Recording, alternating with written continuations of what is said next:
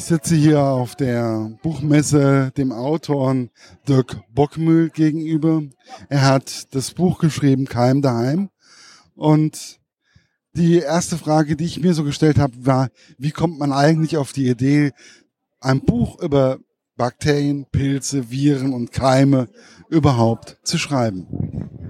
Naja, eigentlich ist es gar nicht so ähm, fern, diese Idee, weil wir tatsächlich jeden Tag über diese Keime forschen. Ne? Wir forschen an der Hochschule über Hygiene im Haushalt, über Bakterien, Pilze, Viren, die um uns herum jeden Tag sind.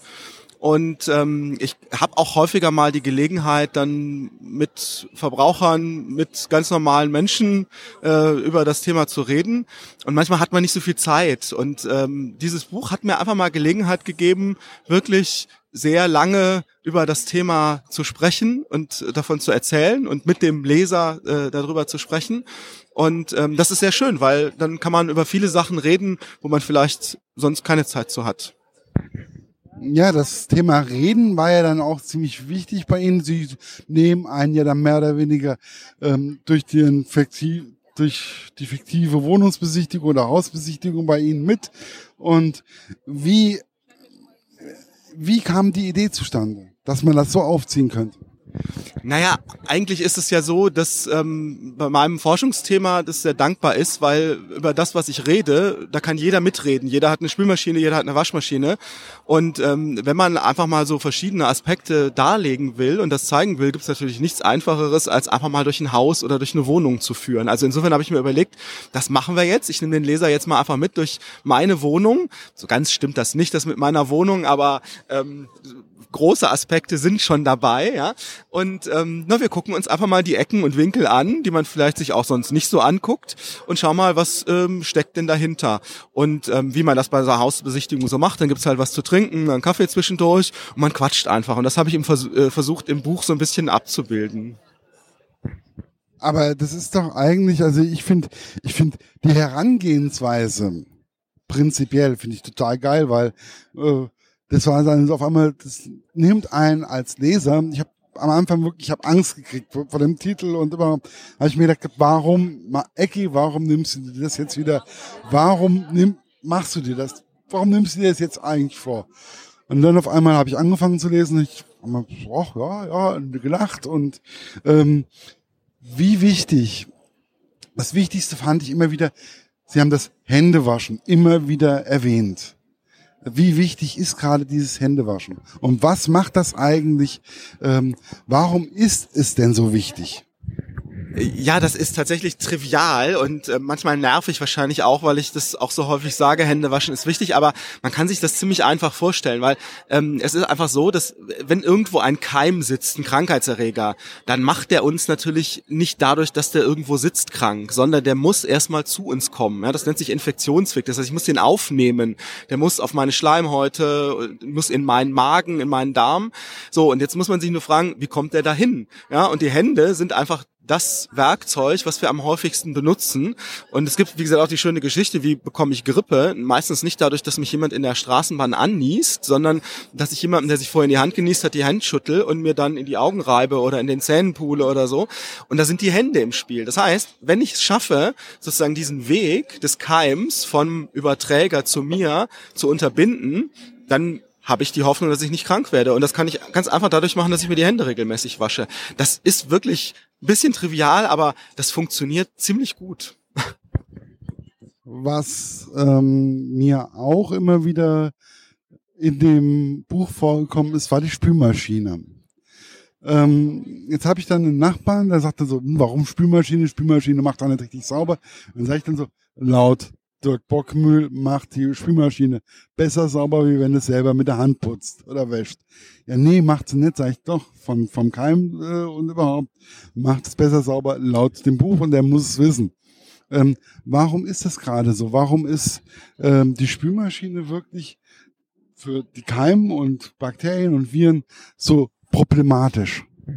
Naja, also ist es tatsächlich so, dass ich ein großer Fan der Spülmaschine bin, was hauptsächlich damit zu tun hat, dass ich Handspülen hasse. Ich, ich finde das ganz furchtbar.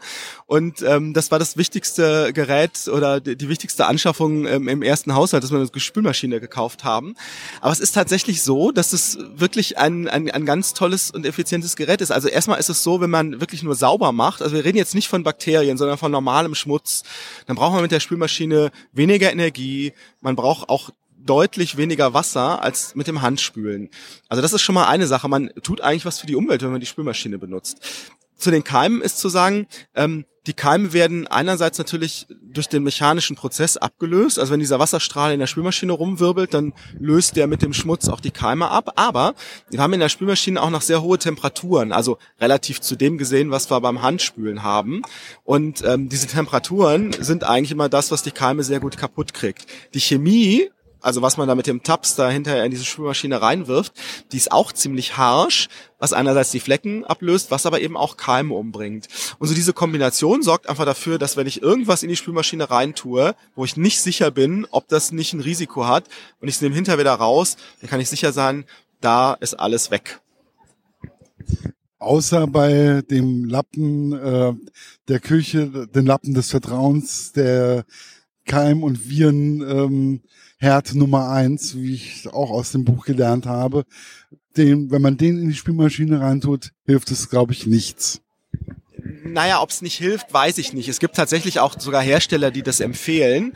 Ähm, ich finde das nicht ganz so gut, den in die Spülmaschine zu tun. Das hat zwei Gründe. Erstens ist so eine Spülmaschine nicht dafür da, Textilien sauber zu machen. Also man kann durchaus den Lappen, wenn er dazu geeignet ist, in die Waschmaschine tun, bei 60 Grad, bleichhaltiges Vollwaschmittel, dann wird er auch ganz sauber und rein.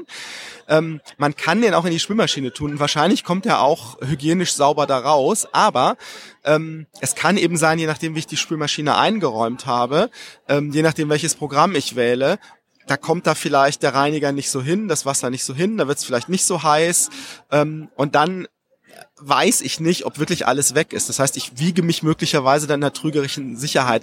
Das finde ich deswegen nicht so gut. Insofern äh, empfehle ich da eigentlich immer, wenn man Lappen hat, also entweder man nimmt die ganz billigen Dinger und schmeißt die weg nach einer Woche, wenn, spätestens wenn die anfangen zu müffeln, oder man packt die in die, äh, in die, in die Waschmaschine. Das funktioniert nämlich auch ganz gut. Ich packe sie meistens nochmal in die Waschmaschine und sage dann so, ja, okay. Und ähm, was mich auch sehr verwundert hat, war, dass sie eigentlich gar nicht unbedingt sagen, dass man ähm, sich keimfrei oder mit Sakrotan oder sonst irgendwas immer arbeiten sollte, ähm, sondern eher sie sagen, lieber mal ein bisschen auf die normalen herkömmlichen Dinge achten oder nehmen. Ähm, warum war das so? Oder wie kommt man da drauf? Naja, ich, ich weiß nicht, wie das Ihnen geht. Also in meinem Bekanntenkreis gibt es irgendwie so zwei Fraktionen. Ja, Die einen sagen, ähm, ich mache lieber mal alles sauber, ich desinfiziere mal alles, weil irgendwie macht mich da alles krank. Ähm, und die anderen sagen, zu viel Hygiene schadet uns auch und das ist alles nicht gut mit der ganzen Chemie. Und wie immer liegt natürlich die Wahrheit irgendwo dazwischen. Und ähm, eigentlich ist es nur wichtig, in der richtigen Situation das Richtige zu tun. Das heißt, wenn ich mal wirklich irgendwo Krankheitserreger habe, also beispielsweise beim Umgang mit rohen tierischen Lebensmitteln in der Küche. Das ist nicht ungefährlich, mit denen umzugehen, weil da kann ich mir eine gepflegte Magen-Darm-Infektion holen, wenn ich das nicht richtig sauber mache. Dann muss man eben auch schon mal Methoden anwenden, die die Keime wirklich kaputt machen. Ansonsten haben wir ja glücklicherweise unser Immunsystem, was jetzt im Laufe der Evolution uns wunderbar gegen Keime geschützt hat und worauf wir auch uns im normalen Leben verlassen können. Das heißt, ähm, wenn ich jetzt irgendwann mal mit Keimen in Kontakt komme, dann ist das nicht so, dass ich immer krank werde. Im Gegenteil, wenn ich ganz klein bin, also die kleinen Kinder trainieren sogar teilweise ihr Immunsystem an diesem Kontakt mit Keimen. Und insofern ist es wirklich wichtig, da die Balance zu halten. Also auch mal wirklich fünf Grade sein zu lassen bei seinen Kindern. Auf der anderen Seite aber auch zu wissen, und das steht natürlich dann im Buch, ne, wo das ist, zu wissen, wo sind denn mögliche Gefahrenquellen und da dann auch ein bisschen mehr zu tun. Wo wir gerade bei Kindern, da fällt mir jetzt gerade ein, der Schnuller. Und dass viele Eltern den Schnuller einfach in den Mund nehmen und ihn dann so ablutschen und dann dem Kind in die Hand, in den Mund stopfen. Ähm, da steht dann auf einmal, dass die Eltern mehr oder weniger in dem Moment die Bakterien ähm, dem Kind in den Mund stopfen. Ähm, wie kam man, wie kommt man auf die Idee, das zu kontrollieren? Ähm, naja, also die, diesen Effekt kennt, glaube ich, jeder. Ja, der, der Schnuller ist hingefallen und jetzt ist der irgendwie dreckig. Und was mache ich? Ich leck den mal kurz ab als Papa oder Mama und steck dem dann den Sprössling wieder in den Mund, weil das ist ja anscheinend besser, als den einfach dreckig wieder dem Kind zu geben. In der Tat ist es halt so, und das ist der Punkt, den man sich klar machen muss, Karies ist eine Infektionskrankheit. Karies wird durch Bakterien verursacht und kein Kind kommt mit Kariesbakterien auf die Welt, sondern die holt es sich irgendwo. Und sehr gerne natürlich bei den Familienmitgliedern. Deshalb also entweder es benutzt die gleiche Zahnbürste wie das ältere Geschwisterkind, dann kann man wenig machen. Das machen meine Kinder dann natürlich auch manchmal ganz gerne. Ähm, aber was man eben tatsächlich vermeiden kann als Eltern, ist, dass man die eigenen Kariesbakterien auch noch weitergibt, indem man nämlich zum Beispiel den Schnuller ableckt und dann dem Baby wieder in den Mund steckt. Das ist, geht gar nicht, ja. Ja, aber das sind dann solche Sachen, die mir dann einfach in diesem Buch ähm, so nebenbei so aufgefallen sind. Dann wurde dann so erzählt und überhaupt. Und ich fand das schon ziemlich interessant. Das ist genauso wie man ja als, äh, wird ja mittlerweile auch gesagt, man soll nicht bei allem man mir dreht die Nase oder sonst irgendwas, ich nehme jetzt mal ein Antibiotika, soll man ja nicht machen. Ähm, wird ja auch nochmal wunderbar im Buch erklärt. Und erklären Sie es doch vielleicht auch nochmal ganz kurz den geneigten Hörer. Ja, das mit den Antibiotika, das ist in der Tat eines der ganz komplizierten Themen, die wir heutzutage haben. Und wir wissen ja alle, es gibt diese antibiotikaresistenten Erreger, die im Krankenhaus den Menschen, die da liegen, die immunschwach sind zum Beispiel, äh, unglaublich große Probleme machen. Ja, und ähm, die Eindämmung dieser Antibiotikaresistenzen, das in den Griff zu kriegen, das ist, glaube ich, eine der ganz großen Herausforderungen. Das heißt, man muss sich da vielleicht auch als Patient immer mal überlegen, brauche ich jetzt wirklich ein Antibiotikum oder geht es nicht auch so? Ja, wobei ähm, dieses ähm, diese Geschichte, die ich auch sehr oft höre, naja, die Ärzte verschreiben ja bei grippalen Infekten, also bei einer Grippe oder so Antibiotika. Ich glaube, die stimmt nicht. Ja, ähm, es ist so, dass die natürlich Antibiotika verschreiben, weil es bakterielle Infektionen gibt, die sich sozusagen auf diese viralen Infektionen draufsetzen. Und es ist sozusagen ein, ein vorbeugender Schutz. Und da muss man genau überlegen, macht man das in Zukunft noch oder wartet man erstmal ab und guckt, wie sich das Ganze entwickelt. Und dann muss man gegebenenfalls nochmal zum Arzt, wenn es dann wirklich schlimmer wird. Aber so dieses Abwägen zwischen Patientenwohl, also die, die einzelnen Personen und dem Allgemeinwohl, nämlich diesem Entstehen von Antibiotikaresistenzen, das ist so ähm, das, das, das Schwierige, was wir im Moment haben. Aber ähm, mal davon abgesehen, ähm, das Wichtigste, was wir überhaupt tun sollten, ist, dass wir zum Beispiel in der, in der Landwirtschaft, in der Tiermast die Antibiotika-Gaben eindämmen sollen. Weil das verstehe ich ehrlich gesagt überhaupt nicht, wieso da Antibiotika gegeben werden, die auch in der Humanmedizin eingesetzt werden. Und ich glaube, das ist eines der ganz großen Probleme. Und wenn jeder was dran tun will, dann sollten wir vielleicht darauf achten.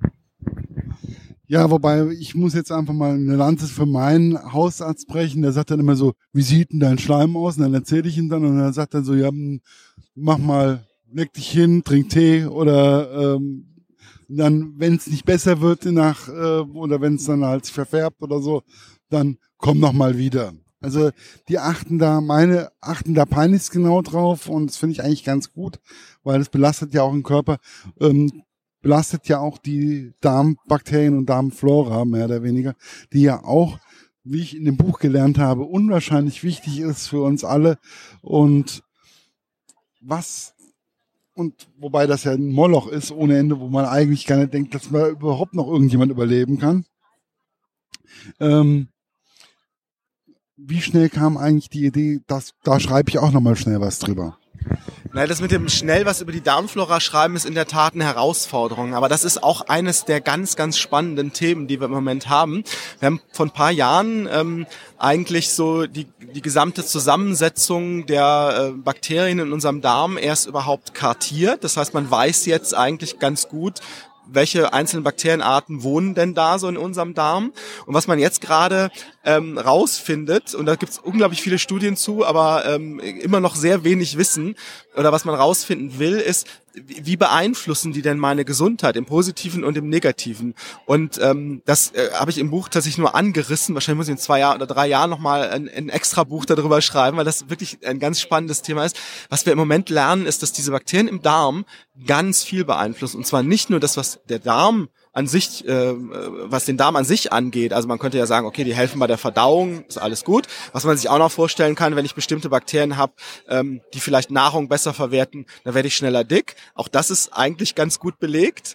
Ähm, und ähm, aber es, es geht wirklich hin bis zu der äh, Frage, ähm, wie ist meine Psyche beeinflusst von den Bakterien? Also es gibt mittlerweile Studien, die legen nahe, dass ich also, wenn ich mich äh, irgendwie, wenn, wenn ich Depressionen bekomme oder so, dass da möglicherweise die Darmflora für verantwortlich ist. Und wenn man das in den nächsten Jahren wirklich besser versteht und vielleicht sogar mal irgendwann beeinflussen kann, das wäre natürlich der Hammer, weil ähm, ich glaube, die, die, den Umfang, wie sich die bakteriellen Zellen für uns auswirken, positiv und negativ, den können wir noch gar nicht richtig abschätzen. Ja, jeder Mensch hat ja auch seine eigenen Bakterienstämme mehr oder weniger um sich rumfleuchen und kräuchen, ähm, die er mehr oder weniger auch braucht, soweit wie ich das jetzt aus dem Buch Keim daheim auch erfahren habe. Ist das so korrekt, wie ich das wiedergegeben habe? Genau, also die ähm, Bakterien, die wir auf und in uns haben, die sind ganz wichtig für uns. Also die Darmflora haben wir ja schon angesprochen. Ohne äh, vernünftige Darmflora könnten wir eigentlich unser Essen gar nicht verdauen. Merkt dann auch jeder, hatten wir ja vorhin auch das Thema, wenn man mal ein Antibiotikum nimmt, was ist die beliebteste Nebenwirkung? Durchfall. Ja, also da scheint es ganz klar zu sein, dass wir die brauchen. Aber äh, unsere Haut zum Beispiel ist auch von Bakterien besiedelt und das ist auch gut so, weil wenn es das nicht so wäre, dann würden wir nämlich auch ständig Probleme mit irgendwelchen Hauterkrankungen haben, vor denen die uns schützen. Und ähm, das Tolle ist jetzt, dass wir wahrscheinlich alle wohl unsere ganz, ganz spezifische Flora mit rumtragen und das geht wahrscheinlich sogar so weit, dass man das so als so eine Art Fingerabdruck nutzen kann. Sie haben das so beschrieben, dass ähm, wenn man das richtig machen würde, könnte man auch anhand der äh, Bakterien sagen, wann wer mehr oder weniger im Raum gerade war und welcher Mörder, wer denn eigentlich jetzt gerade der Mörder wäre, wenn man das weiter auf die Spitze bringen könnte. Das wäre wie ein, wie ein bakterieller Fingerabdruck oder habe ich das jetzt falsch in Erinnerung? Genau, das ist so. Also es gibt tatsächlich Studien, die, die zeigen, wenn jemand im Raum war, dann spiegelt sozusagen der Rest dieser bakteriellen Flora im Raum äh, die spezifische Flora dieser Person wieder. Das heißt, man hinterlässt eigentlich immer so ein bisschen was von seinen Bakterien überall, wo man äh, war. Und da könnte man theoretisch, ob das jetzt jemals so weit kommt, weiß ich nicht, aber da könnte man theoretisch sogar in Zukunft Verbrecher mit überführen, weil man genau sagen könnte, diese Person muss da gewesen sein oder die muss da nicht gewesen sein es ist eigentlich, das sind, das sind einfach solche Sachen, die viele Dinge, die mich einfach wirklich total überrascht haben bei dem Buch.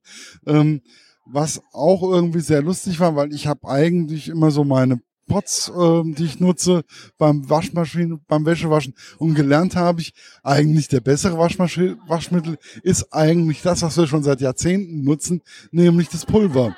Ähm, ist den Waschmaschinenherstellern das nicht bewusst? Ist es vielleicht billiger mittlerweile, äh, Flüssigwaschmittel herzustellen? Äh, was ist das eigentlich momentan? Ja, also auch die Flüssigwaschmittel machen die meisten Flecken gut sauber. Die sind, äh, also das bessere Waschmittel kann man jetzt gar nicht so sagen, aber es gibt halt eine chemische Komponente in den Pulverwaschmitteln, die man schlicht und ergreifend nicht in die Flüssigwaschmittel reinbekommt, weil die nicht stabil ist. Äh, die würde sich sofort zersetzen und das ist die Sauerstoffbleiche. Und wenn man mal guckt, man kann das auf jeder Waschmittelpackung nachvollziehen, da steht dann hinten immer drauf, Bleichmittel auf Sauerstoffbasis. Und die Bleichmittel, die machen zwei Sachen. Erstmal machen die bestimmte Flecken weg, also zum Beispiel Rotwein oder irgendwelche irgendwelche stark färbenden Obstflecken oder so, die kriegt man eigentlich fast nur mit Bleiche raus. Das ist sozusagen der Reinigungseffekt, den sie zusätzlich beim Pulver haben. Die töten aber auch die Bakterien ab, weil Bleich ist ein unglaublich gutes äh, antibakterielles Mittel. Und immer, wenn ich Probleme mit Mikroorganismen in der Wäsche habe, was weiß ich, irgendjemand aus der Familie bringt einen Fußpilz mit nach Hause oder so, dann tut man gut daran, diese Bleiche einzusetzen. Das kann man jetzt über die Vollwaschmittel machen, das kann man aber theoretisch auch über ein Zusatzprodukt machen, die es auch im Handel gibt. Aber das ist ja eigentlich, ich finde es ähm, faszinierend, was da eigentlich alles so nebenbei so immer wieder erwähnt wird. Das ist genauso wie Sie erzählen, ähm, bei wie, wie die Waschwirkung ist, bei wie viel Grad man wo drauf achten sollte. Äh, dass Sie erklären auch, wie der Umweltschatz ähm, Waschgang mehr oder weniger funktioniert, äh, dass, dass der, obwohl er länger braucht, weniger Energie verbraucht und trotzdem genauso sauber macht und auch bakteriell recht gut arbeitet. Wie oft untersucht man das eigentlich auch auf in der Universität, wo Sie ja arbeiten? Ja, das ist tatsächlich so eins unserer Hauptarbeitsgebiete gerade, dass wir uns äh, Haushaltsgeräte angucken, also Waschmaschinen oder Geschirrspüler, und dass wir uns anschauen, wie kann man denn so eine Balance finden zwischen Energiesparen und einer guten hygienischen Leistung. Natürlich muss so eine Waschmaschine erstmal die Wäsche sauber machen, ja, und sauber heißt jetzt nicht unbedingt immer, dass die eine bestimmte Anzahl an Bakterien abtöten muss, ja. Es gibt ja normale Flecken, dann ist einfach gut, wenn es wieder sauber ist und gut, aber es gibt eben besondere Situationen, wo ich sicher sein muss, dann auch Bakterien wegzuhaben. Und das haben wir uns eben mal angeguckt, weil ähm, das ist nämlich genau das Dilemma, in dem wir sind. Energiesparen beim Waschen und Reinigen kann man fast nur über ähm, ein Runterdrehen der Temperatur. Da spart man richtig viel Energie. Also man spart ungefähr die Hälfte, wenn man von 60 auf 40 Grad schaltet bei der Waschmaschine. Das lohnt sich natürlich auch im, im Geldbeutel einfach. Aber wir haben uns dann mal angeguckt, was passiert denn mit den Bakterien, weil so ein Mikrobiologe kriegt immer ein bisschen Bauchschmerzen, wenn die Temperatur absinkt, weil das natürlich das ist, was die Bakterien umbringt. Und das äh, gucken wir uns ähm, dann auch zum Beispiel mit den Maschinenherstellern immer zusammen in Forschungsprojekten an, damit wir in Zukunft dann hoffentlich in Europa nicht nur nach Energiesparen gucken, sondern auch noch die Möglichkeit haben, wenn ich es denn brauche, Bakterien loszuwerden und ähm, uns dann vor Infektionen zu schützen. Wobei das ist ja einfach, ähm, oh, was soll ich jetzt fragen? Ähm, das ist ja einfach, die Waschmaschine ist aber auch so ein Keimherd. Fand ich auch sehr, sehr lustig, weil ähm, ich hatte das jetzt nicht so im, ähm, im Kopf, dass man, wenn man die, die das Auge da offen hat, wo die Waschmaschine, Waschwäsche reinkommt oder die Schublade oben offen hat, dass es wirklich auch gegen die Keime wirkt oder auch gegen diese Muff Müffelkeime, die man ja auch gelegentlich mal hat. Ja, genau. Also das kann natürlich jeder auch ganz gut nachvollziehen. Also bei Ihnen in der Waschmaschine wird das jetzt nicht sein, aber wenn Sie das vielleicht mal bei Ihrem Nachbarn machen, dann ziehen Sie mal die Schublade raus und gucken mal und dann finden Sie halt so schwarze Beläge da hinten drin oder auch in dieser in dieser Gummidichtung unten, da steht immer ein bisschen Wasser und dann ist das auch schon mal so ein bisschen oselig und fies da unten drin. Und das sind eben auch Bakterien, die uns jetzt nicht unbedingt krank machen, die aber zum Beispiel dafür sorgen, wie Sie gerade gesagt haben, dass die Bakterien, äh, dass die Waschmaschine irgendwann anfängt zu müffeln. Und wenn ich das nicht haben will, dann muss ich einfach wissen, was mögen die Keime und was mögen die nicht. Und was die gar nicht mögen, ist Trockenheit. Das heißt, wenn ich dafür sorge, dass so ein Hausgerät, also eine Waschmaschine, aber beim Geschirrspüler funktioniert das auch, einfach mal auslüftet, das heißt trocken wird. Das heißt, ich lasse das Bullauge offen, lasse die Schublade ein bisschen offen, dann geht das Wasser raus, dann habe ich das Wasser los und damit habe ich auch fast eigentlich die Keime los. Wobei man ja nicht alle Keime losbekommt, auch nicht bei ähm, höheren Temperaturen ähm, oder bei selbst bei Vakuum oder sonst irgendwas. Also es gibt ja immer wieder irgendwelche Bakterien, die alles Mögliche irgendwie zersetzen können. Habe ich dann auch in dem Buch gelernt oder die in jeder in jeder unwirklichen Atmosphäre mehr oder weniger leben können. Wie kommt man eigentlich auf die Idee, so etwas auch noch zu erforschen?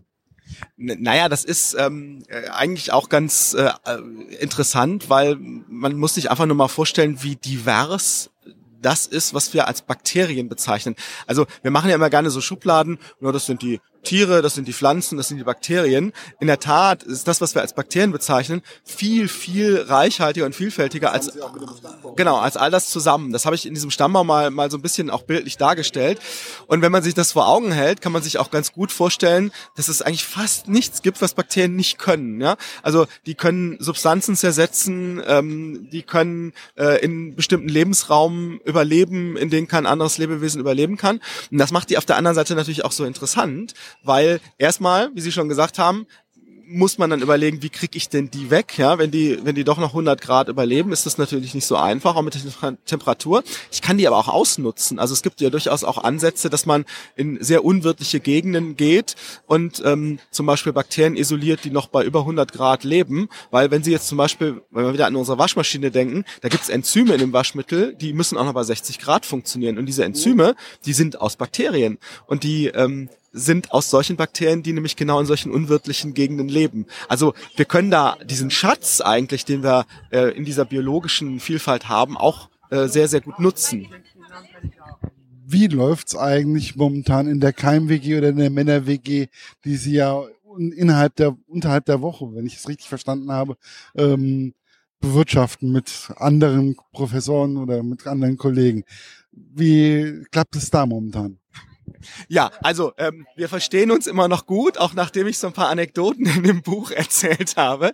Ähm, wobei ich das Wort Keimwege jetzt ein bisschen hart finde. Also ich habe ja, ich habe ja gesagt, und das stimmt natürlich auch, wir putzen jetzt wahrscheinlich nicht so regelmäßig wie zu Hause, aber man darf sich das jetzt nicht so vorstellen, dass wir da in dem völligen Ranz leben und äh, alles ist äh, ganz furchtbar, sondern ähm, das ist natürlich auch noch alles im Rahmen des Erträglichen. Aber ähm, es ist schon, es ist schon ganz spannend, wenn man mal sieht, nein, man kann auch mal fünf gerade sein lassen und es funktioniert irgendwie trotzdem, ja. Oder ähm, irgendwann wird es auch so schlimm, dass es selbst meinem Kollegen dann zu viel wird. Also da, da gibt schon ganz interessante Studien. Nein, aber äh, die WG gibt's tatsächlich und ähm, wir freuen uns wieder, weil gerade hat das äh, Semester auch wieder angefangen und ähm, wir haben jetzt nach den Semesterferien dann wieder Gelegenheit, ein bisschen mehr Zeit da zu verbringen. Und äh, ich hatte ja auch gesagt, mit Alkohol kann man ja auch ganz gut Keime bekämpfen und das tun wir dann hin und wieder dann auch mal ganz gerne, ja.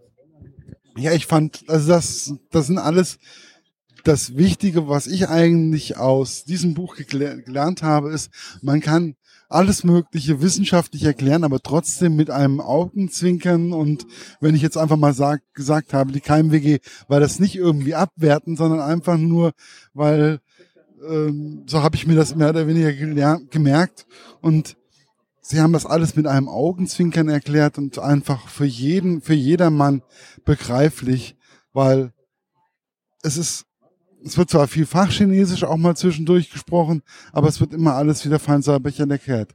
Danke dafür. Ähm, Gibt es irgendwas, was Sie den Hörern mal auf den Weg geben wollen? Also eine Sache sollten wir vielleicht zum Ende wirklich noch sagen. Und das ähm, ist auch so ein bisschen was, was sich äh, wie ein roter Faden durch das Buch zieht. Das war in unserem Gespräch eigentlich auch immer ganz gut rausgekommen. Wir haben es ja gesagt, wir leben mit den Bakterien zusammen. Und das Allerwichtigste ist immer, dass wir gelassen bleiben. Also man darf sich wirklich nicht verrückt machen lassen, auch wenn mal wieder eine Presse äh, in, in gewissen Zeitungen erscheint, dass da wieder was ganz Schlimmes passiert. Letztens habe ich in der Bildzeitung noch gelesen, dass irgendeine Killer-Amöbe ein Gehirn gefressen hat und so. Ähm, also bitte nicht verrückt machen lassen äh, alles wird gut, wir werden es wahrscheinlich überleben und ähm, wir, wir werden alle sterben, aber wahrscheinlich nicht durch zu wenig Hygiene im Haushalt. Danke dafür.